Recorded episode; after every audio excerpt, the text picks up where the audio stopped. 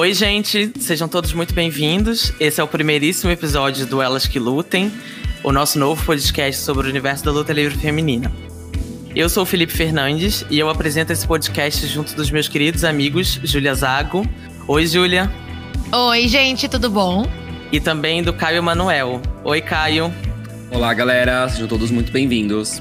Bom, nesse nosso episódio de estreia, nós vamos discutir o que nos trouxe até o universo da luta livre feminina, como começou esse nosso interesse por essa divisão específica do wrestling, e também vamos debater os principais aspectos que mudaram ao longo desses anos no mainstream, desde que a gente começou a assistir até os dias de hoje. Vai ser uma conversa muito legal, a gente espera que vocês gostem, e vamos juntos nessa.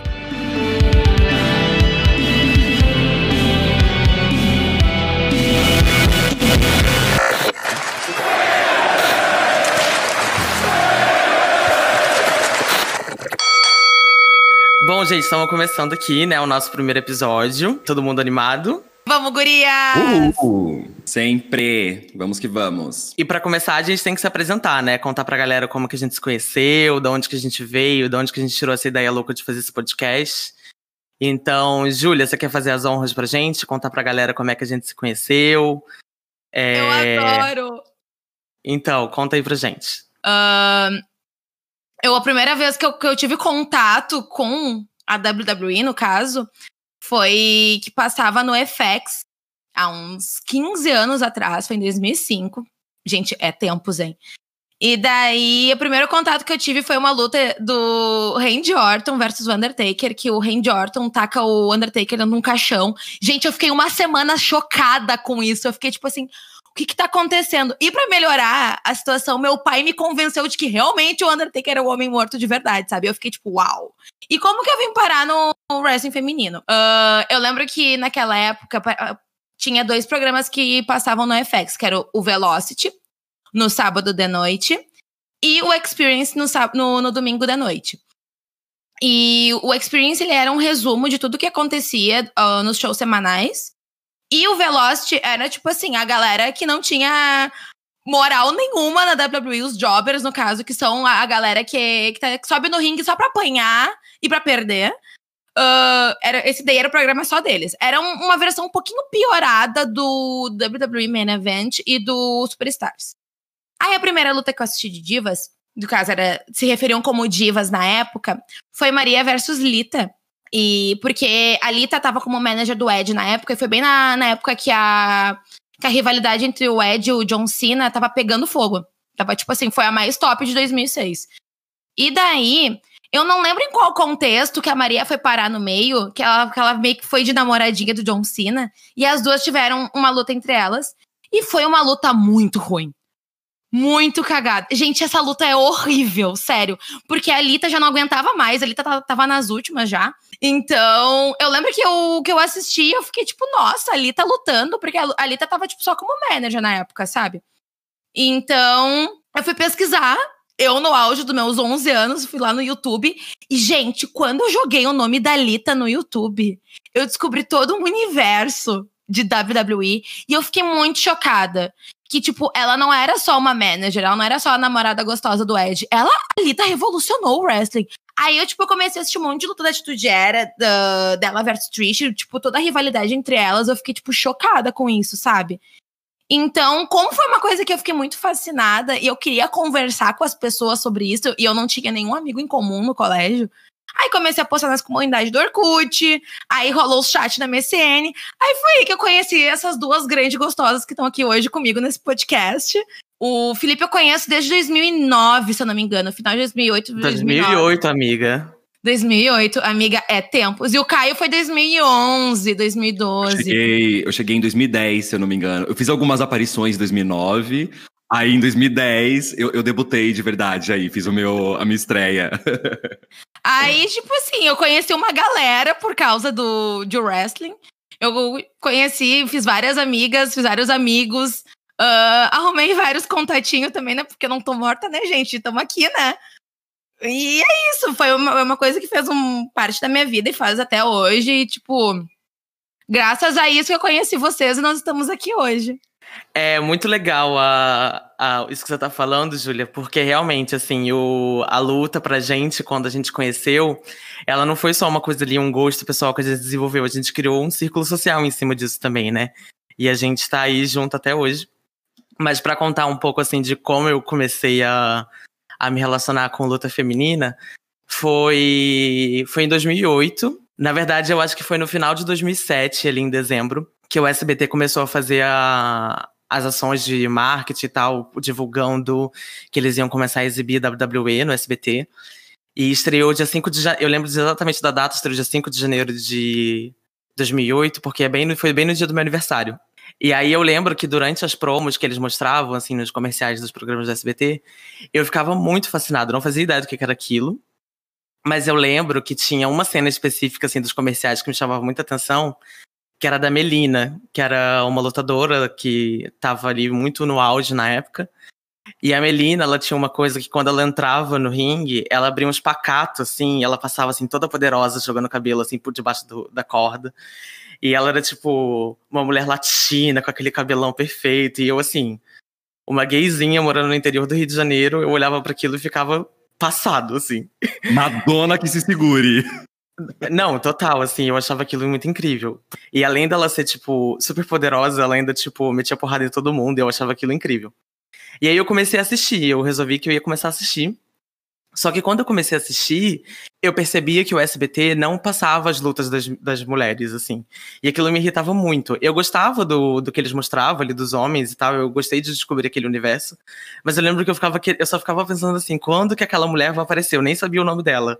E aí foi quando eu comecei a, aí pro aí eu comecei a entrar na internet para ir atrás desse material assim porque eles não exibiam os shows inteiros eles faziam um compilado dos, do, das, da programação da WWE, e aí eu comecei a ir atrás daquilo pela internet e eu descobri que não tinha só a Melina, que tinha todo um elenco enorme de mulheres que lutavam. E aí eu comecei a pesquisar. Então, a primeira luta que eu assisti, pesquisando ali no YouTube, foi uma luta que, enfim, hoje em dia, ainda bem que a gente não tem mais esse tipo de, de tratamento com as, as lutadoras, mas que na época era um tipo de luta bastante comum, que era uma guerra de travesseiros entre várias mulheres ali do elenco, elas eram chamadas de divas, né, como a Julia falou, é, várias divas ali no ringue lutando de, de travesseiro, era uma coisa meio tosca, assim. E eu lembro, a Melina, inclusive, tava. A Melina tava, né, nessa luta? Sim, ela tava. E essa luta, ela também foi usada para promover o retorno de uma lutadora que estava afastada por conta de uma lesão, que era a Ashley Massaro. E ali eu troquei completamente a minha obsessão pela Melina pela Ashley, porque eu achava a Ashley muito descolada. Ela era aquela menina roqueira, sabe? Não obrigada a nada, princesa de verdade, usa a barreta, não usa coroa. Então eu fiquei apaixonado por ela. Ela ganha a luta. E a, dali, a partir dali eu fui pesquisando cada vez mais e aí cheguei no Orkut, nas comunidades, no MSN e tal, quando eu conheci o Caio e a Júlia. Essa luta é um poder, né? Essa luta da, da Ashley é um poder, porque ela entra até de tutu, assim. Ela entra, tipo, fazendo assim, com as mãos, o sinal do rock. E é um pop que ela ganha naquela luta também. Ela era muito popular na época. Os fogos, gente. Os fogos. Ela entra com fogos. Não tenho o que uh -huh. dizer. A música dela era muito impactante. Quando que ela levanta, ó, quando que ela levanta, faz lá o a posição Bom dia, dela. roqueira. Bom dia, nação roqueira. O tá tá tá tá tá tá tá tá tá tá incrível, sensacional. Sim. Mas Caio, conta pra gente assim, você do trio foi a, o último que entrou no grupo, né? A gente conheceu um pouco mais tarde, eu já conhecia a Júlia. Conta pra gente, pra galera, como que você se aproximou desse universo do, do wrestling, se foi também através do SBT. Conta aí um pouco mais como que você conheceu. É, apesar de, de ter começado um pouquinho mais tarde a, amizade aí, que vocês dois já se conheciam, eu conheci a WWE e o wrestling um pouquinho antes também, que foi também ali pelo fim de 2007, começo e meio de 2008. Eu lembro que o, o show que a WWE estava transmitindo, que foi o primeiro que eu vi ao vivo, foi o Backlash, onde teve uma, uma, uma, luta de tag, né? Uma luta de, de duplas, não era duplas, era, um, era uma tag de seis contra seis, se eu não me engano. E era o time da Mickey contra o time da Beth. Então, as duas ali estavam em rivalidade. E eu conheci pelo videogame. né? Diferente de vocês dois. Eu jogava muito videogame. Aliás, com as pessoas do meu, com as pessoas do meu prédio, com as crianças, todo mundo era muito ligado a videogame. E um amigo meu comprou ali o jogo, né? Eu acho que era o SmackDown vs Raw 2008. E nós jogávamos o jogo sem ter a noção de que aqueles personagens existiam realmente na vida real. Acontece que começou a transmitir ó, a WWE no SBT também. E uma personagem que eu jogava muito no jogo, que eu achava ela bonita, era a Michelle McCool. E na época, né, a Michelle McCool, ela era manager do Chuck Palumbo. Eu não vi uma luta dela logo a princípio, mas eu vi ela manager dele, né? E eles anunciam e eu escutei ali eles falando ah, que ela também é uma lutadora. E eu tive a primeira, a mesma reação que a, que a Júlia teve quando viu a luta da Lita. Eu falei, nossa, como assim a Michelle também é uma lutadora? Aí eu fui no YouTube, escrevi o nome dela, Michelle McCool, e a primeira luta que eu vi foi o debut, né, a estreia da Melina. Aí, óbvio, né, assim como, como o Felipe ficou totalmente apaixonado, eu já fiquei encantado de ver a Michelle, mas a Melina entrando, eu lembro que ela tava lutando com uma sainha, que ela tirava maquiagem assim, o pó de arroz batia no rosto, um bando de paparazzi na frente, um tapete vermelho. Eu falei, gente, o que, que é isso? Me apaixonei também e comecei a pesquisar outras coisas. Aí eu vi que todos aqueles personagens ah, existiam realmente, aí você começa a se identificar, né? Eu acho que eu me apaixonei bastante também pelo, pelo fato desse té, do que o Felipe falou, da gente se encantar por esse personagem, mas o nome já diz, né, da WWE, World Wrestling Entertainment, aquilo ali é entretenimento puro, né? Tem o personagem mocinho, tem o personagem vilão, tem uma história muito bem definida que acaba te prendendo. Como que é, é algo muito nichado, muito específico, e nós não conseguimos debater sobre isso com qualquer pessoa, e eu fui também para a internet, no Orkut, onde eu conheci o Felipe, conheci a Júlia, criamos várias outras amizades, que é uma amizade que está aí muito bem sustentada até hoje, porque realmente é uma amizade que tem a ver com o nosso hobby, né? A luta livre, que é o nosso hobby principal. Então, eu me apaixonei, e não é à toa que criamos um projeto, um podcast, que eu estou muito feliz em fazer que está dando muito certo. Eu espero que dê muito certo daí para frente, com muitos ouvintes e muita coisa legal para a gente debater.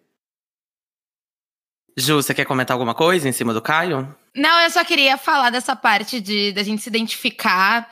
Uh, eu me identifiquei muito quando, quando eu fui pesquisar, assim, e eu via o que que era a personagem da Lita, dela batendo nos caras. Ela era, tipo, extremamente descolada, com a calcinha arrebitada por cima da, do, da calça, e ela era toda roqueira e batia cabelo. Ela era completamente diferente, assim. Eu ficava, tipo, gente, que mulher foda. Então, tipo, tu se identifica muito com os personagens da mesma forma que um seriado, que um filme. Por isso que, esse, que isso acaba te prendendo. E toda a storyline, tipo, toda, a, entre aspas, a, a, novelinha que tem, é mais um plus pra tu ficar preso total. Porque tu quer saber quem é que vai sair com um, com um cinturão no final. Tu quer saber o que, que vai acontecer. Se uma que foi atacada semana passada vai conseguir ser vingada da outra que eh, da, da outra na próxima semana. Então é uma coisa que te prende muito, assim, sabe? Gente, aproveitando esses nossos relatos aí de como que era o cenário do, da luta livre quando a gente começou a assistir, é, eu gostaria que a gente já começasse a puxar para o nosso tema principal desse episódio, que é o que que mudou de lá para cá, né? Quais foram os principais aspectos que mudaram, que a gente percebe assim que mudou radicalmente, ou que teve uma evolução um pouco menor, ou que os problemas que continuam sendo perpetuados, enfim. A ideia é que a gente, nesse episódio, debata um pouco esses aspectos e como que cada um se relaciona com isso aí ao longo da sua experiência como fã. Porque, afinal de contas, a real é que a vida dos fãs de luta feminina nunca foi fácil e a gente é prova disso, porque a gente penou acompanhando cada tragédia, mas a gente estava ali firme e forte. E hoje, que a luta feminina é muito mais popular entre os fãs de wrestling de modo geral, a gente percebe que muitos fãs não, não acompanharam muito essa, essa mudança. Então, Júlia, eu queria que a gente começasse contigo, você começasse a dar uma, uma pincelada no qual que é um primeiro aspecto assim que vem na sua mente que você que te chama mais atenção do que, que mudou de lá para cá, assim, da tua experiência como fã. Um dos pontos que mudaram principalmente foi essa parte da hipersexualização, que é uma coisa que vocês podem notar até pela maneira que, a, que as meninas se vestem hoje em dia. Uh, antigamente eram roupas muito mais provocantes. Se vocês forem reparar, as roupas que elas usavam para lutar eram saias muito curtas, que apareceu a calcinha, apareceu o lingerie. Uh, tinha muitos concursos de biquíni. Quando era Natal, era luta de Mamãe Noel, ou concurso de Mamãe Noel. Então, era uma coisa muito assim, muito pra encher os olhos dos homens, porque elas eram, tipo, as gostosas, elas eram, tipo assim, aquelas coisas que os homens queriam, queriam ver, sabe? Então, um dos exemplos que eu posso citar é a Sable. Não sei se muita gente é familiarizado com ela, com a personagem dela dos anos 90. Ela entrava, ela era manager do Mark Merrow. E ela entrava, gente. O povo ia à loucura. Ela tem um dos maiores pops que eu já vi na minha vida. Ela, ela era acompanhante do Mark Merrow. E ela tava chamando muito mais atenção do que ele. Ele começou a ficar com ciúmes. Ele começou a ficar a, a querer esconder ela. Tem até um uma promo que ele coloca ela vestida num saco de batata, porque ela se vestia de uma forma bem uh, roupas bem coladas, bem decotadas, e, ele, e isso chamava muito mais atenção do que ele lutando no ringue. Então ele se sentia mal. E, e, mesmo assim, ela pegou. Tem uma parte que ela pega e arranca aquele saco de batata e ela fica só com um biquininho, assim. E eles vão se enfrentar e ela aplica um power bomb nele. E isso na época era tipo, uau, sabe? Uma mulher aplicando um power bomb. Então, no início dos anos, no final dos anos 90, ela era um dos maiores nomes da WWE. Ela, se vocês forem puxar uh, posters de pay-per-views daquela época, dá só ela, gente. Mas, e à medida que ela foi uh, ganhando sucesso, ela foi, foi, foi acontecendo alguns problemas no backstage. Ela foi assediada ela processou a WWE e por isso que ela perdeu o, o belt dela, tipo, num. Eu acho que foi uma luta de. Foi tipo um desfile, um desfile de roupa, praticamente, sabe? Que as gatas só desfilaram os, as, as roupas de gala e a que tinha o corpo mais bonito ganhava. E ela voltou em 2003 de novo. E as pessoas lembram muito mais dela por causa dessa volta dela em 2003. Que ela voltou, porque ela tinha posado, na, ela tinha posado pra Playboy e ela tava com ciúmes da Tori Wilson. E elas tiveram uma field, gente, que era só uh, concurso de biquíni. As duas dançando uma pra outra, se provocando. Elas eram, tipo, uh, aquela, aquela interação lésbica só pra fetichizar, assim, só pra, tipo, encher os olhos dos homens. Então, eu acho que é muito importante trazer ela como exemplo, porque as pessoas não lembram dela nos anos 90. Gente, uh, se vocês forem pegar as lutas dela ali por 98, ela versus a Jacqueline, ela é versus a, a Luna. Gente, ela luta bastante. Óbvio que não é nada comparado hoje em dia, mas os chutes, o power bomb, ela tinha uma pegada meio artes marciais, assim, que era muito legal. E as pessoas esquecem disso. Então, tipo, e falando também em carreiras que, que a gente acaba, que as meninas, que foram muito erotizadas, que a gente acaba esquecendo da história delas, o próprio exemplo da Lita que eu trouxe para vocês no início do, do, do, podcast, gente. Ela. Ela foi uma, uma, uma vilã muito boa. Eu achei que ela foi muito boa. Até porque ela se tornou uma vilã num, num, numa história pessoal dela, que ela traiu o ex-namorado dela, o Matt, com o Ed. E a WWE trouxe isso pro, pra dentro da WWE mesmo. E ela ficou conhecida como puta, como piranha, e ela começou a se vestir como tal. Ela pegou e vestiu a camisa e pensou, ah, você é piranha mesmo, sabe? Só que mesmo depois que terminou essa field, não. Ela não voltou a, a, a lutar, sabe? E ela era extremamente humilhada, as pessoas chamavam ela de puta, nos, nos segmentos chamavam ela de puta todos os, o, os homens que enfrentavam o Ed sempre faziam uma piada relacionada a isso. As meninas que iam afrontar ela também faziam uma piada relacionada a isso. Ou seja, a WWE nunca quis se desvincular disso. Não, eu ia pegar o gancho nisso que você tá falando sobre a Lita, porque o caso da Lita é muito sintomático, né? Porque é isso que você falou, ela é uma lenda, e aí, tipo, ela foi colocada naquele papel ali completamente vexatório, e a WWE se faz de sonsa hoje em dia, né? Hoje ela voltou até essa imagem de pioneira, porque é bom para a empresa construir essa imagem de pioneirismo ali da Lita com a Trish. E eles esquecem o quanto que eles desvalorizaram essa lenda que hoje eles estão enaltecendo por uma questão de marketing, né? Então, tipo, a Lita, a, é, a carreira dela é muito. A, a, carreira da Lita foi muito prejudicada por isso, né? A Lita não é uma, uma lutadora que a gente pode olhar e falar que ela teve uma grande carreira. A Lita não teve uma grande carreira. E ela era muito boa no que ela fazia, né? Ela, e ela tava ali num momento em que, tipo, é, ela teve que ir pro México para treinar, tipo, ela, não existia o, o, né, o, o modelo, um modelo para se seguir para você ser uma lutadora ali do, do mainstream da luta livre. Ela teve que inventar a própria fórmula dela para conseguir chegar até a WWF e depois foi colocada nesses papéis vexatórios que confundiam, inclusive, com a vida pessoal dela, né? Traziam problemas da, e traumas da vida pessoal dela que depois foi passado para a própria base de fãs, assim, né? Os fãs, eles, eles levavam cartazes completamente misóginos, tipo, fa é, falando palavras de baixo calão para se referir a ela, enfim.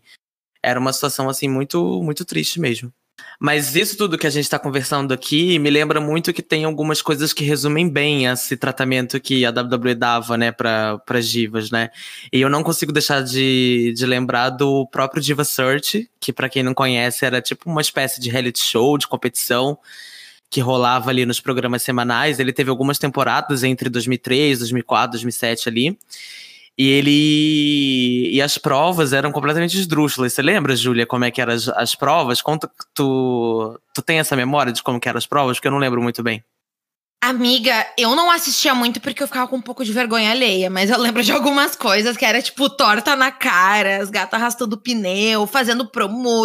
Era, tinha uma promo que era Dish the, Dish, Dish the Diva, que tu tinha que esculachar a gata, tipo. Era ah, eu lembro de dessa, eu lembro. Todas elas de biquíni, e tu tinha que esculachar elas. E tipo, nada que treinasse alguma coisa pra, pra, pra, pra uma luta ou algo do tipo, sabe? Era só, tipo, elas de biquíni, bem garotas, daí a eliminada ia embora e ganhava a mais bonita e a, a, com mais votos, assim. Mas não. Era tipo, sei lá, gente, era tipo uma gincana, sabe? Sim. É, ele tinha esse formato de gincana, né? E não só o Diva Search também, né? Mas a própria parceria, que é uma parceria oficial, né? Que a WWE tinha com a Playboy, que é uma parceria que durou muitos anos. E ela começou, inclusive, com a, com a própria Sable, né? Que a Julia trouxe aqui pra conversa. Ela foi a primeira diva a posar pra Playboy. E essa parceria se arrastou até a WWE mudar a classificação indicativa dos programas ali em 2009, né? Pra deixar o programa, a programação deles um pouco mais familiar. E, mas antes disso, era muito impressionante, porque toda vez que alguma diva posava pro Playboy, todo o universo narrativo ali passava a girar em torno disso, né? Tipo, para promover a capa da Playboy daquela diva. E as, e as storylines que eles montavam eram ridículas. Era tipo uma tendo inveja da outra porque ela tava na Playboy. Enfim, realmente eram coisas que não, não tinham um trabalho ali de construção de personagem muito forte.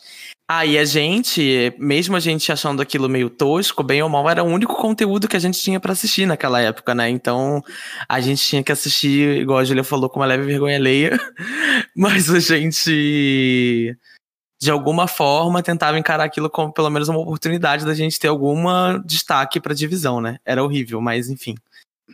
Uma, para exemplificar aí, para quem quiser dar uma pesquisada também, um exemplo dessa construção em cima do caso da Playboy que a WWE utilizava, recomendo que procurem aí as histórias de, da, da field da Melina com a Ashley, que teve uma luta no WrestleMania, que ela é 100% construída em, uh, por cima da por cima da capa da Ashley na Playboy. Né? Futuramente tivemos também a, a Maria, que pousou para Playboy.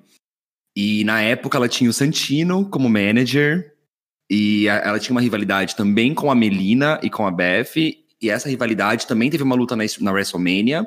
E também foi construída em cima da capa da Maria. E olha só, a, a, a gimmick da Melina nessa época era anti-Playboy, né? Todo mundo que pousava pra Playboy era mocinha e a Melina era vilã, e falando que aquilo era imoral, etc, etc, né? A Damares, a Damares da WWE, correndo atrás das divas que posam pra Playboy. É, mas a partir de tudo isso que a gente está conversando, tem uma mudança que a gente percebe assim muito óbvia que o perfil que de talento que, a, que as empresas começaram a contratar é muito diferente de antes, né? Que eles contratavam muitos modelos e pessoas que não tinham experiência com luta, e hoje eles pegam muitas pessoas do circuito independente, enfim. Mas eu sinto que isso não é o, a única coisa que justifica essa mudança. Eu acho que o buraco é bem mais embaixo. Porque eu tenho a impressão que as pessoas focam muito nessa, nessa coisa do elenco, como se o problema fossem as, as atletas, né? As próprias meninas, as modelos e tudo. Só que se a gente perceber, esse esse perfil de modelo fitness, de dançarinas que são contratadas, ele continua existindo. E o que muda em relação a isso é principalmente a qualidade do treino delas, né? É, as meninas que participavam do Diva Search, elas eram jogadas no meio dos leões, tipo, elas não tinham preparamento nenhum, elas não, não tinham tempo de trabalhar com as equipes ali dos backstage para elaborar personagem, para treinar nos rings, elas eram jogadas ali em storylines vexatórias e tudo, é, que não valorizavam as habilidades delas nos rings e tudo. E hoje em dia a gente vê que as mulheres são muito melhor preparadas, né? Elas têm muito mais tempo também. Porque eu sempre penso na Bianca Belair, eu acho que a gente nunca pode deixar de citar ela nesse assunto, porque a Bianca, ela não tem passado nenhum na luta livre, ela é uma atleta que nunca, nunca teve experiência com esse meio. E hoje ela consegue entregar aquele nível de qualidade no ringue. Tipo assim, a gata arrasa muito, ela é muito boa. E, e tudo isso foi tempos e tempos de trabalho, né? Ela trabalhou junto com as equipes dos, tre dos treinadores, é, que é uma equipe chefiada ali pela Sara Mato, que é importante dizer isso. A Sara Mato, para quem não conhece, ela é ela é uma lutadora do circuito independente, assim, muito renomada aí nesse, nesse meio. Ela lutava como Sara Del Rey, ela era mais conhecida por esse nome. E ela teve uma carreira muito muito impressionante, assim, muito incrível na, nesse circuito. E ela foi depois contratada para desenvolver os talentos da WWE. E ela que comanda toda, ela que faz a gestão dessa equipe toda. Um exemplo que a gente pode mencionar de de uma, uma das meninas que foi simplesmente atirada nos leões, assim, e não teve tempo de preparo, foi a Eva Marie. Que eles estavam muito no hype do Total Divas, de que eles queriam mostrar a personagem dela de uma. Tipo, uma iniciante, assim, de como começava, tipo, desde, desde o momento de contratação até tu ganhar um nome, uma personagem. Que jogaram ela automaticamente pro, pro rosto principal talvez para produzir um conteúdo a mais no Total Divas para mostrar que ela tinha dificuldade para aprender, só que ela não teve tempo de treino no NXT. Tipo, tanto que as lutas, as primeiras lutas que ela participava na, na, naquelas tags eram vergonhosas, ela não conseguia lutar.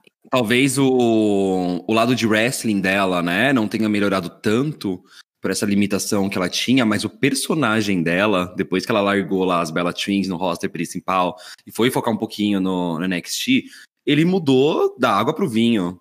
Não, e exatamente. E uma coisa que eu penso também é que sempre quando entra nessa discussão da, da divisão ali de quando a gente começou a assistir ali em 2008, 2009, é sempre tem a discussão de que se aquelas meninas eram boas ou ruins. Eu acho que a gente não consegue nem discutir nesses termos. Porque como que você vai discutir a qualidade e a habilidade ali daqueles talentos se eles nem eram desenvolvidos ali, os, não tinham seu potencial reconhecido? Então, pode ser que aquelas meninas ali da, daquela época, com aquele perfil de modelo e tudo, se elas fossem treinadas pela Saramato, poderia não render muita coisa. Poderiam ter vários exemplos ali que não, não teriam uma carreira de sucesso. Mas isso não dá para ignorar que muito provavelmente se perderam muitos talentos ali no meio do caminho, né? E muitos potenciais foram desperdiçados. E a gente via que várias delas tinham vontades, né? A gente tem entrevistas, relatos dessas, dessas mulheres falando, né, de como elas tinham vontade de, de explorar mais os personagens delas dentro da empresa e não tinham espaço para isso. Com a Sarah e com as meninas das Índias, o, os padrões aumentaram muito. As meninas começaram a pensar, tipo, bom, agora que tem um espaço aqui no ringue que eu preciso conquistar ele, que eu tenho uma treinadora que vai me dar o, o preparo que eu preciso, e tem esse monte de mina foda que tá aqui, que veio das Índias, que veio do Japão, que veio do México, eu preciso muito aumentar o, o, o meu potencial, assim, a, a, o meu moveset, sabe? Então, o, o espaço na TV, para mim, foi o que deu o start nisso tudo, sabe? E, Júlia, você entrando nesse assunto do espaço da TV, eu não consigo deixar de lembrar do, da época que a gente assistia e a gente ficava penando durante os shows semanais para ver é, três minutos de luta. Tá, vou contar, vou contar para vocês a nossa uma das histórias da nossa amizade. A gente para assistir o Raw, a gente se reunia toda segunda-feira às nove da noite, dez da noite, com o colégio pocando de manhã no dia seguinte, mas a gente ia lá e se reunia para assistir. E, gente, a gente ligava os, os, os streams, era Justin TV na época que a gente assistia, vocês lembram? Aquela coisa em qualidade Just menos TV, 12. meu Deus. Qualidade Todos menos os fãs da 12. WWE vão lembrar. Aham. É, qualidade menos 12, esse negócio podre, assim, pixelado, slideshow, assim, era a transmissão. Mas a gente lá, guerreira, assistindo o rolê. E a gente, a gente ficava esperando as divas. E às vezes não tinha. Era a gente arrastada só pra ver Randy Orton versus John Cena. Ah, e quando tinha, gente, era umas tag de três minutos que as gatas tinham que fazer um away em três minutos, aquela luta afobada, apressada, sem, sem entrada. Que, tipo, se tu piscasse, se tu, tipo, lá, reiniciasse o computador nesse meio tempo, já perdia todo o rolê, sabe? Nessa época, o assim, a gente sabe, né, todo mundo que assiste ao vivo, que os comerciais, eles são muito constantes durante um show. E a, a época de o tempo de transmissão que passa entre comercial e outro, ele é muito curto, né? Hoje se a gente assistir uma luta no YouTube, tem vários cortes, na, né, que são os comerciais que estão passando.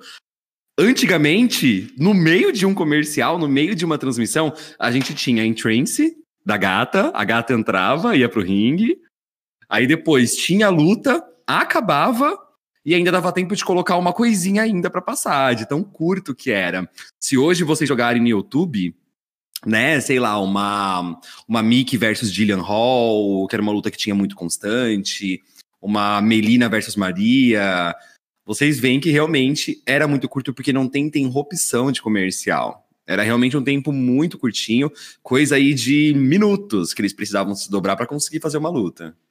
Não, e eu ficava. Não tinha nada que me revoltasse mais do que quando eles anunciavam é, alguma luta pra semana seguinte. Aí chegava na semana seguinte, a gente ficava lá, ligava o stream lá religiosamente, bem guerreiras lá pra assistir, naquele nosso PC do milhão. E aí, quando a gente ficava o show inteiro, gente, era horrível, porque geralmente a luta delas, das meninas, era posicionada antes da luta principal pra, pra ser um momento ali de descompressão, pra, tipo, pro- porque tem até uma piada bem escrota entre os, os fãs daquela época que eles falavam que era hora de ir no banheiro, né? A luta das meninas ali. Então ela funcionava quase como um intervalo. E a gente ficava esperando aquele tempo todo, até o final do programa.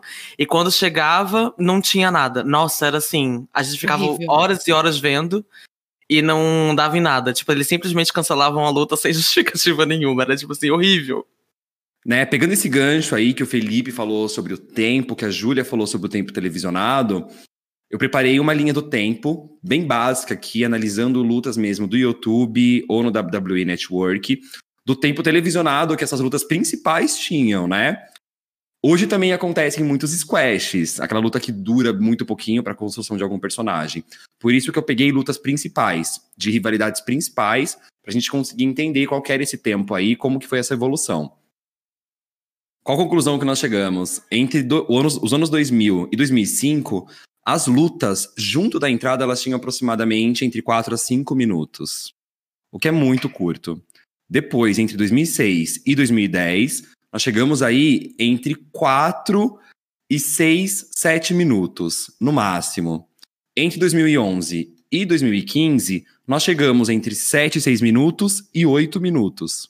E entre 2016 e 2020, que nós já estamos navegando aí num cenário atual, mas já deixo bem claro que hoje esse tempo televisionado ele tá crescendo, porque as mulheres vêm a cada vez mais tempo ocupando esse mesmo local de que os homens, principalmente no NXT, as lutas duram em aproximadamente seus 10 minutos. E em pay-per-view, que são os shows principais, duram aí em média os seus 18 minutos.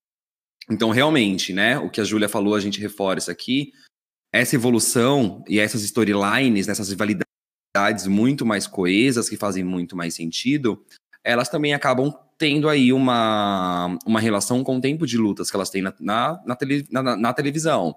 É muito difícil a gente conseguir sustentar uma luta com seus dois, três, até quatro minutos. Não tem muito o que acontecer e acaba ficando aquela coisa muito robótica, muito mecânica. Então faz todo sentido. É, o tempo de luta, assim, de espaço que, a- que elas tinham na TV, realmente é uma coisa que a gente percebe que prejudicou muito algumas histórias e tudo, né? Eu não, eu sempre penso assim, o primeiro exemplo que me vem na cabeça é de uma luta do Judgment Day de 2008, que é Beth Phoenix contra Melina contra Mickey James pelo título feminino. É, e essa luta eu sempre gostei muito dela, porque ela era uma das poucas oportunidades ali que elas tinham lutas mais complexas. Ela é uma luta que ela tem spots muito legais, assim, tem aquele spot clássico que a, a Beth carrega a Melina e a Mick James ao mesmo tempo nos ombros, que é uma coisa assim que a plateia vai abaixo, assim, é, uma, é um spot que chama bastante atenção. Mas ao mesmo tempo foi uma luta que você sente que ela é muito corrida. Ela não tem o tempo que ela deveria ter. Então você tem ali três lutadoras que são muito incríveis, que elas se comparam facilmente com qualquer lutadora de hoje. É, eu não acho que elas tenham habilidades inferiores às lutadoras atuais, muito pelo contrário.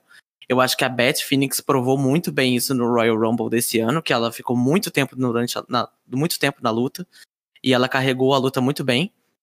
Então, é isso. É uma luta que eu sinto que ela não tem respiro, sabe? A Beth, ela carrega as duas ali no, nos ombros e logo depois daquilo a, a Mickey James já finaliza a luta, então é uma coisa muito corrida. E isso prejudica muito a relação que, que elas conseguiam estabelecer com o público, né? Porque no ringue é onde você conta uma história. E o, é uma coisa, era um comentário muito comum naquela época, eu vi que elas não tinham a capacidade de cativar os fãs, que os fãs não se interessavam por luta feminina. Existia muito esse posicionamento. Só que a gente sabe que a, a verdade é que a WWE tirava o corpo dela fora, né? Dessa, nessa discussão. A verdade é que eles não davam espaço. E se não existe esse espaço, não tem como você estabelecer essa relação. O público ele recebe de braços abertos, é, ele tá sempre disposto, né? Apesar de todos os problemas, de ser uma, uma, uma base de fãs muito homofóbica, muito machista, né? É, é, de modo geral, existe uma, uma abertura para receber esse tipo de conteúdo novo, né? É muito importante essa parte que o Felipe levantou sobre os fãs, porque mesmo com tudo que aconteceu na Divas Era, tipo, as, as divas tinham uma fanbase muito consagrada, sabe? Principalmente a Kelly Kelly, as Belas, a Maryse, a Melina, elas tinham muitos fãs, sabe? Então, uh, uma, co uma coisa que a gente pode citar, um episódio que aconteceu, foi no Give, Give Divas a Chance, que foi uma hashtag que os fãs das Belas subiram no, no Twitter. Depois de uma luta entre as Belas versus Paige e Emma, que durou, tipo, segundos. Foi uma luta ridícula, daí eles subiram essa tag, foi Trend Topics, bombou no Twitter. Uh, foi realmente um movimento que fizeram nas redes sociais. E aí a WWE, marqueteira do jeito que é, viu que tava ficando para trás graças a esse apoio dos fãs, pelo menos a WWE teve uma, um pouco de conscientização, assim, de, que, tipo assim, ok, tem uma galera aqui que não tá curtindo, que são os fãs delas. Querendo ou não, elas vendem merch, tem o, o Total Divas, tem o Total Belas, fazem dinheiro pra gente, e a gente precisa escutar pelo menos uma vez na vida, sabe? É, esse caso do, do Give Divas a Chance foi, foi bastante surpreendente na época, né? O alcance que ele conseguiu levantar. E não era a primeira vez que os fãs estavam reclamando, né? Igual você falou, isso era uma, um debate que não era novo. E eu lembro que uma coisa que sempre mobilizava muito os, os fãs de luta feminina é quando existiam aqueles episódios em que elas quebravam algumas regras, né? Porque para quem não sabe, a WWE ela tem uma lista de golpes proibidos. É, e essa lista sempre existiu, ela existe até hoje. Ela tem para todos os lados, para os homens e para as mulheres, de golpes que são muito arriscados e eles é, preferem não não reproduzir na, na, nas lutas da empresa. Só que pro lado das meninas, essa lista era muito grotesca. Ela tinha, ela bania coisas tipo chute, soco, que são golpes muito simples e básicos para você conseguir contar uma boa história no ringue, né? Existem vários relatos aí da, das lutadoras de que elas estavam se preparando para lutar, com a luta toda programada. Chegava um produtor parando ela nos corredores e falava: Olha só, a gente mudou de decisão e vocês não vão poder dar um. Vocês não vão poder dar soco nessa luta. Tipo assim, como que elas ficavam nessa situação, né? Porque você não pode dar um soco numa luta, gente. Como que você conta uma história sem um soco, sabe? Uma coisa mais simples do mundo. A gente não tá, a gente não tá falando de golpes mirabolantes, a gente tá falando das coisas mais simples.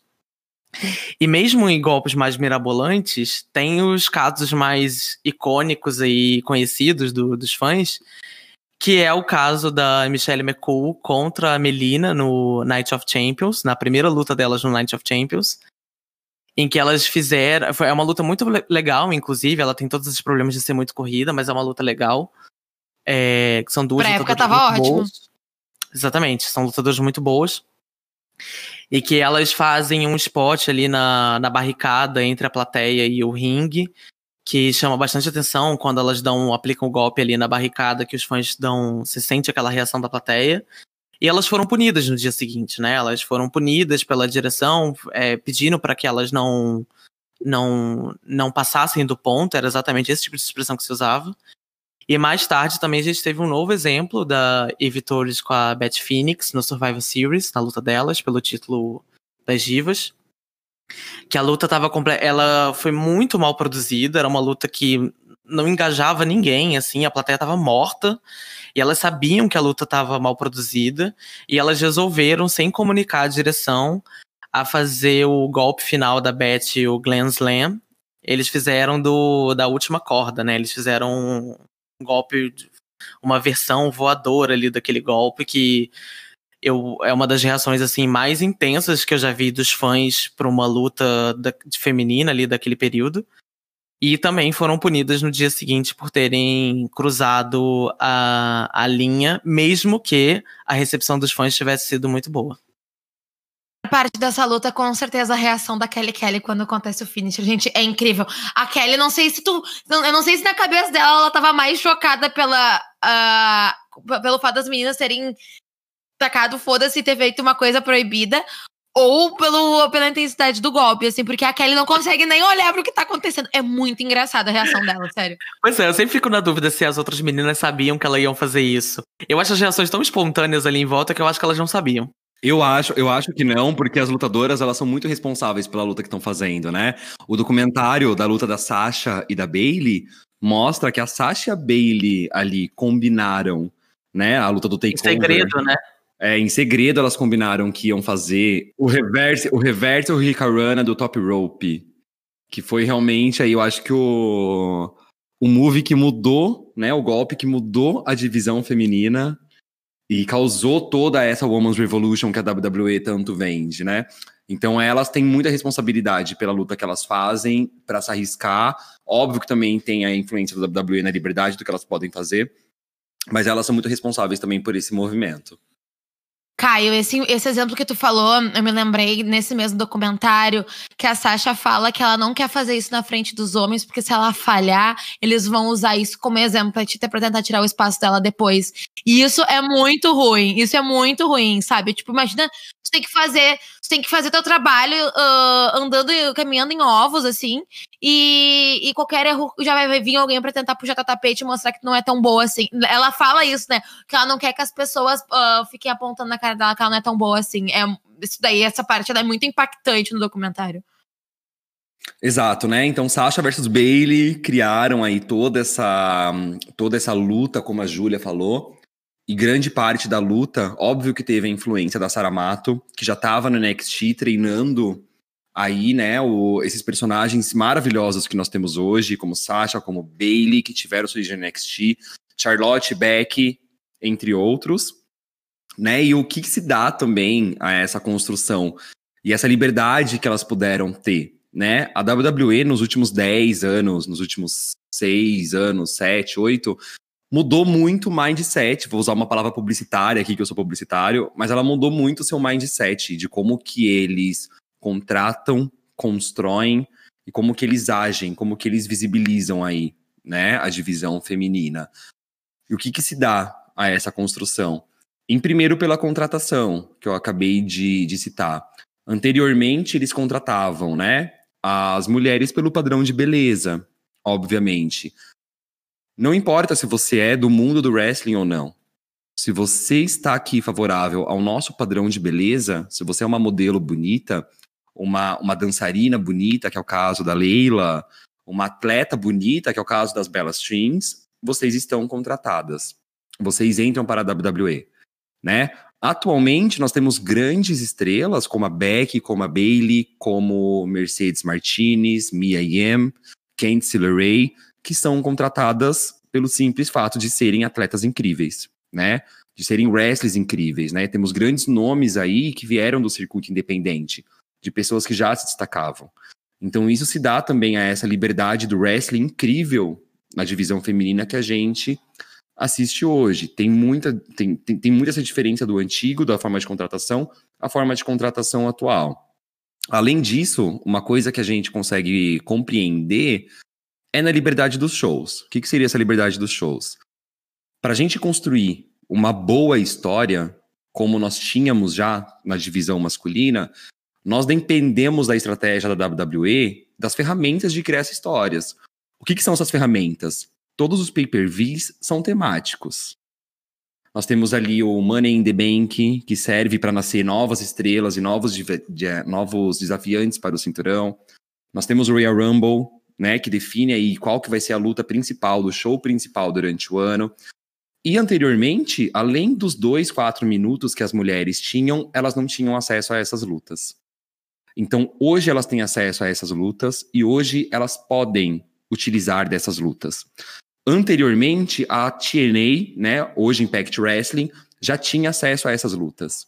Eles já trabalhavam com o pay-per-view deles, chama Lockdown, que eram lutas em gaiola, né, que tinham Steel Cages matches, que, que hoje, a, hoje a WWE tem um pay-per-view semelhante, que é o Hell in a Cell. Então, eles já trabalhavam com esse modelo, e ante, anteriormente eles tinham rivalidades muito incríveis, né? Acontecia na TNA aí rivalidades que prendiam a gente o tempo de luta era semelhante ao WWE. Se a gente pega aí uma luta da Angelina Love com uma, com uma ODB, com uma Roxy, a gente também vai ter contato com esses quatro, três minutos, uma luta super curta, mas prendia a nossa atenção pelo fato de estar tá aí dentro de uma rivalidade grande. Então tem essa, tem essa diferença da TNA, né, com a, com a WWE, mas hoje na WWE, diferente de antigamente, nós temos essa possibilidade de uma storyline muito mais, mais coesa, de uma rivalidade muito mais bem trabalhada. E eu trago aqui como exemplo o que a gente considera como grandes rivalidades anteriormente: Mick James e Beth Phoenix, a própria Trush versus Lita, né? Uh, Melina com Mick James, Melina com Beth, Melina com Michelle. Então, se elas acontecessem com a construção que a gente tem hoje, seria uma rivalidade muito mais histórica do que a gente chama hoje, né? E para fazer uma comparação me mesmo bem concreta, eu trago aqui a principal rivalidade da, da atualidade, que é Honda contra Becky contra, contra Charlotte. Né? Se a gente pega aí para entender como que essa field nasceu, se a gente vai pegar uma pessoa leiga aqui para explicar como nasceu essa rivalidade, a gente leva, sem brincadeira, acho que uma meia hora de 40 minutos, se a gente for fazer um debate sobre essa rivalidade. Ela começa com pay-per-view, começa com, uma, com a Beck fazendo uma ação, depois entra a Honda, depois entra a Charlotte, e depende de Royal Rumble, depende de Survivor Series, depende de uma luta no Elimination Chamber que vai definir quem que vai ser a principal rival da, da, da Ronda Rousey. Então, é uma construção que anteriormente nós não tínhamos essa possibilidade, e hoje, sem dúvidas, nós temos essa field da, da Honda versus Beck versus Charlotte é uma virada de chave na personagem da Beck. A Beck, ela ganha um destaque, ela ganha uma empatia do público. Ela se torna uma das maiores estrelas da, da empresa nessa field. E é uma field que une os três principais pay-per-views da WWE. Que é o Survivor Series, a Royal Rumble e a WrestleMania. Isso envolvido numa, numa storyline de mulheres é muito impactante. Só que tem uma coisa nessa field que me deixa um pouco triste. Que é o fato de que a WWE, a WWE facilita muitos caminhos quando tem alguém do UFC envolvido. E no caso, tem a Ronda Rousey, que ela era um, ela é, até hoje, um dos maiores nomes femininos da UFC. E isso faz com que a gente se questione do tipo, será que se fosse Becky versus Charlotte versus Asuka, ou Bailey, ou Sasha, teria esse impacto todo. Envolveria o Vince, o Triple H, a Stephanie, uh, todo o. Todo, todo o pessoal da WWE pra, pra enfatizar essa field, pra hypar ela a ponto de se tornar um main event do WrestleMania. O Vince teria confiança nas suas três meninas, ao invés de, de colocar alguém do UFC. Isso faz com que se questione muito sobre isso, sobre, muito sobre, tipo, a presença de, do UFC na WWE, sabe? Então, mas mesmo com esse questionamento, é uma field muito boa, uma field muito trabalhada. Eu adoro as três sendo presas. Eu acho que isso é uma virada de chave na Beck imensa, imensa, imensa, imensa, imensa. ela se torna assim, um, uma das maiores estrelas da WWE. Mano, aquele barraco no carro da polícia, eu amo. Quebra tudo! Tudo! que ela chuta o vidro do, da viatura e quebra, a garota, a outra lá. E a tapão na cara do Triple H, aí eu amo. É uma baixaria aquilo lá. Pra gente concretizar aqui essa field, um agradecimento. Obrigado, Nia Jax, por dar aquele soco no nariz da Beck, quebrar o nariz da Beck. De verdade. Fazer aquela cena icônica e mudar a vida da Beck. Não, mas esse esse caso da Nia Jax quebrando o nariz da, da Becky Lynch no, ali na, na, na história pré-Survivor Series, eu acho que é um exemplo de como o wrestling também trabalha com esses fatores externos o tempo inteiro, né? Tipo, os roteiros, eles nunca são fechados, né? Ele sempre tem interrupções assim externas e, e imprevistos, enfim, ele trabalha com todas essas essas, essas questões e e eles conseguem aproveitar, né, uma coisa ali que saiu do, do previsto, transformar isso numa num grande produto, né, uma grande história ali para os fãs. Vamos lá, então falamos sobre tudo aí, sobre essa sexualização, sobre esse tempo de storyline bem bolada. E hoje, aqui, dia 4 do 10 de 2020, nós estamos presenciando um momento muito legal na WWE né? Muitas muitas rivalidades são construídas de formas muito intensas. Estamos passando aí pela rivalidade finalmente da Sasha com a Bailey. Essas, dentre outras rivalidades que são construídas dia a dia. E queria saber de vocês, Júlia e Felipe, qual atleta atualmente, qual lutadora vocês acreditam que serão os nomes que nós mais vamos discutir aí nos próximos episódios e que terão um papel muito principal. Quem sabe aí que vão ser comentadas, como a gente comenta hoje, de Trush, de Lita e das quatro cavalas, das Four Horsewomen, que a gente acabou de comentar. Olha, Caio, com essa, com essa pergunta, automaticamente me vem na cabeça o nome da minha namorada, da minha esposa, da mulher mais linda da WWE, Rhea Ripley. Eu acho ela o pacote completo o visual, assim, o, a estrutura, a, a personagem dela, a maneira que ela se porta no ringue, o moveset dela, ela é uma mulher muito presença. Ela é muito foda, muito foda. Então eu acho a Rhea o pacote completo.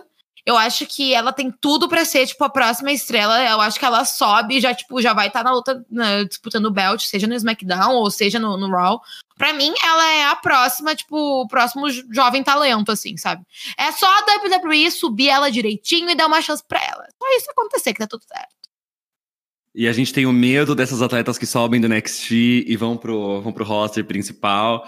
Mas ok, vamos confiar em Rhea Ripley. Complementando aqui a Júlia também, já falando o meu, eu também acredito que o próximo talento aí, que nós vamos falar muito sobre ela, seja a Rhea Ripley. Como a Ju já falou, é um pacote completo, é um personagem muito bem construído.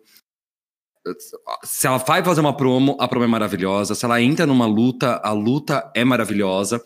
Eu sou meio suspeito para falar porque a Rhea, acredito que hoje, atualmente, no roster ativo, ela seja a minha lutadora favorita, que eu mais gosto de assistir, a que eu mais fico ansioso para assistir, assistir as lutas dela.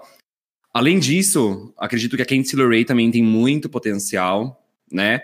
Além do potencial, ela tá muito atrelada com Johnny Gargano, que é um grande nome hoje na NXT. E sabemos aqui, cá entre nós, que isso ajuda um pouco, que ela acaba cativando aí outros públicos. Então é uma lutadora que vem também de seguro independente, está muito bem aí no cenário, no cenário atual. Acabou de ter um heel turn, né? Passou de mocinha para vilã e tá saindo super bem. Então acredito que seja um nome aí que vai que logo logo sobe aí pro roster principal e que vai dar muita coisa legal aí pra gente.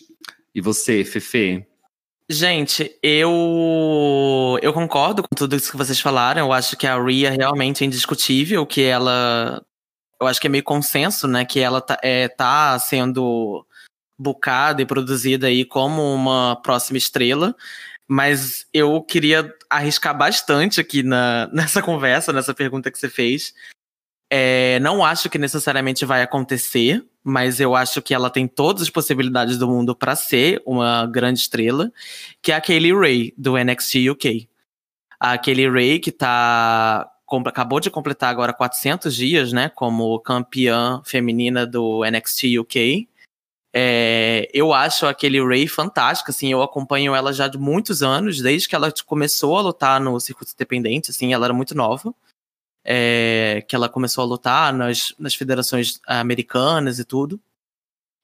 E eu acho que ela vem se desenvolvendo de um jeito muito interessante na WWE, assim, no NXT UK. Ela tá com esse personagem, essa personagem vilã, ela tá falando muito bem no microfone, ela tem essa presença, essa. Ela cativa muitos fãs, e eu acho ela, assim, uma das mais absurdas, assim, no ringue. Eu acho ela, tipo, muito talentosa. E eu acho que para ela só falta ela perder esse cinturão ir pro NXT dos Estados Unidos e futuramente pro elenco principal, que eu acho que ela tem um futuro, ela tem tudo para ter um futuro brilhante assim. Eu acho ela uma uma lutadora assim bem que tem me cativado bastante. Então tá, galera, agora nós vamos pros nocautes, o que que vai ser isso? No final de todos os nossos episódios, nós vamos fazer sugestões para vocês de lutas, uh, artigos, livros, filmes, documentários Cada um de nós a gente vai escolher algum desses e a gente vai indicar para vocês. E a gente quer muito que vocês uh, assistam, leiam, uh, ouçam e contem pra gente o que vocês acharam. O feedback de vocês é muito importante. Então, eu vou dar meu, meu nocaute primeiro, assim.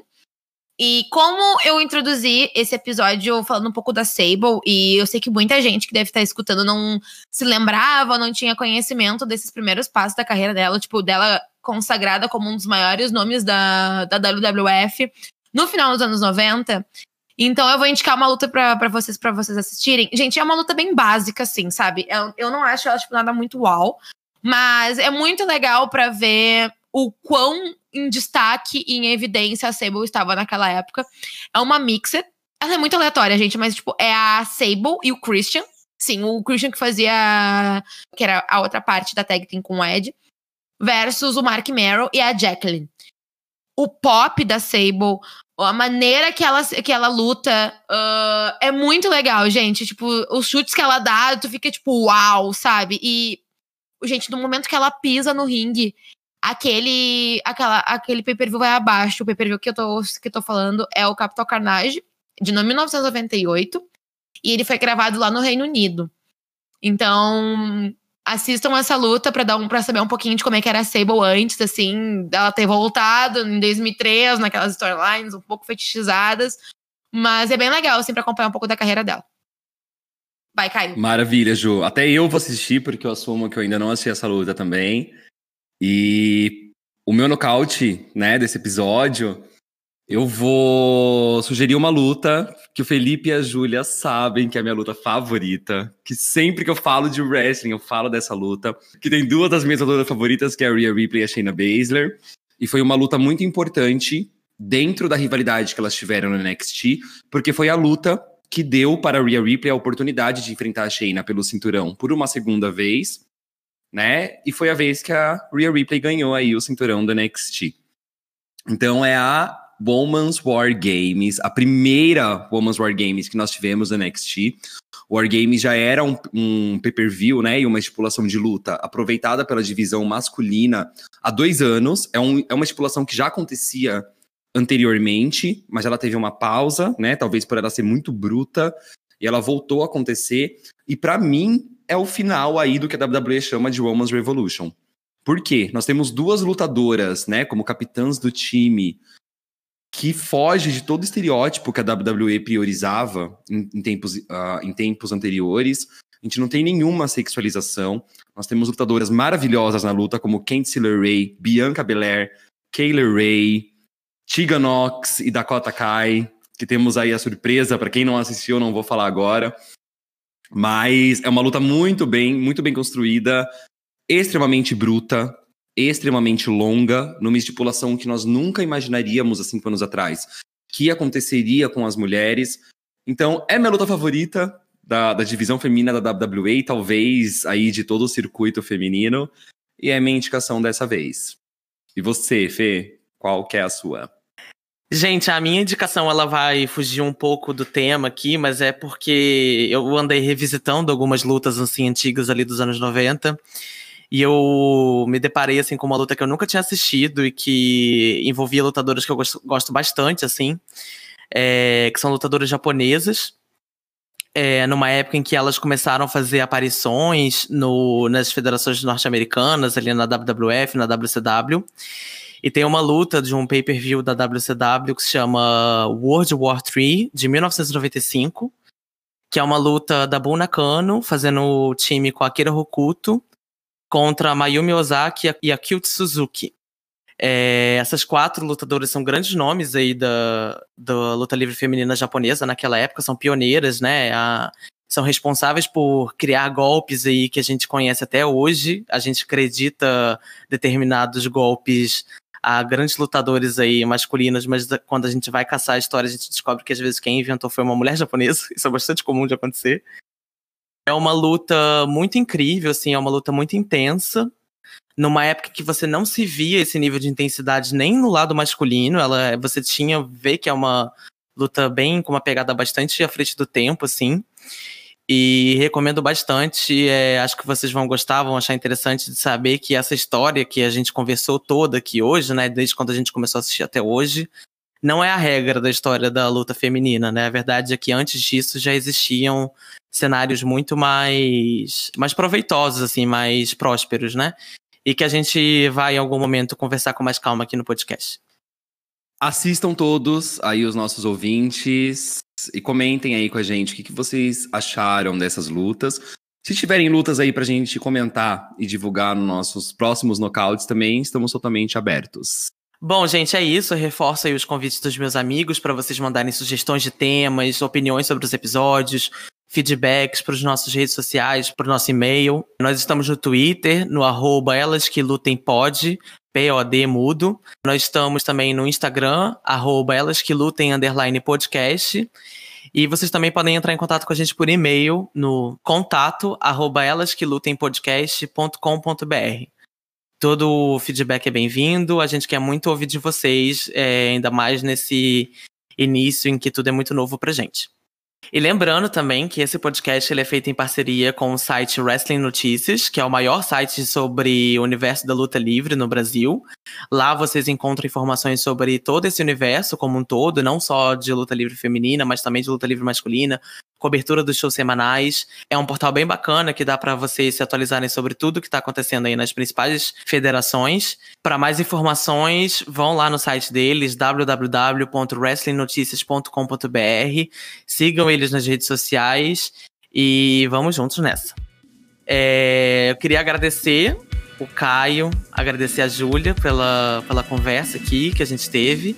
É, foi muito legal conversar com vocês. A gente conversa bastante sobre esses assuntos de modo geral, mas é, foi bem especial a gente conseguir reunir no nosso primeiro podcast desse nosso novo projeto aí. Beijo, amiga. Muito obrigada. Foi muito, vai ser muito legal trazer essas conversas de WhatsApp para vocês. Pra gente poder discutir todas juntas sobre, o, sobre esse assunto, sobre o wrestling feminino. Então, obrigada, gente. Obrigada pela, pela audiência. Então, gente, como o Felipe e a Júlia falaram, é, é um orgulho enorme. Nós criamos esse podcast do fundo do nosso coração. Né? É nosso hobby, estamos fazendo algo entre amigos. Então é muito importante pra gente estar tá gravando esse primeiro episódio. Obrigado aí para quem tá ouvindo e escutem os próximos, que temos muita coisa legal para levar para vocês. É isso, obrigado a todo mundo que ouviu a gente aqui até agora e até o próximo episódio. Beijos. Tchau.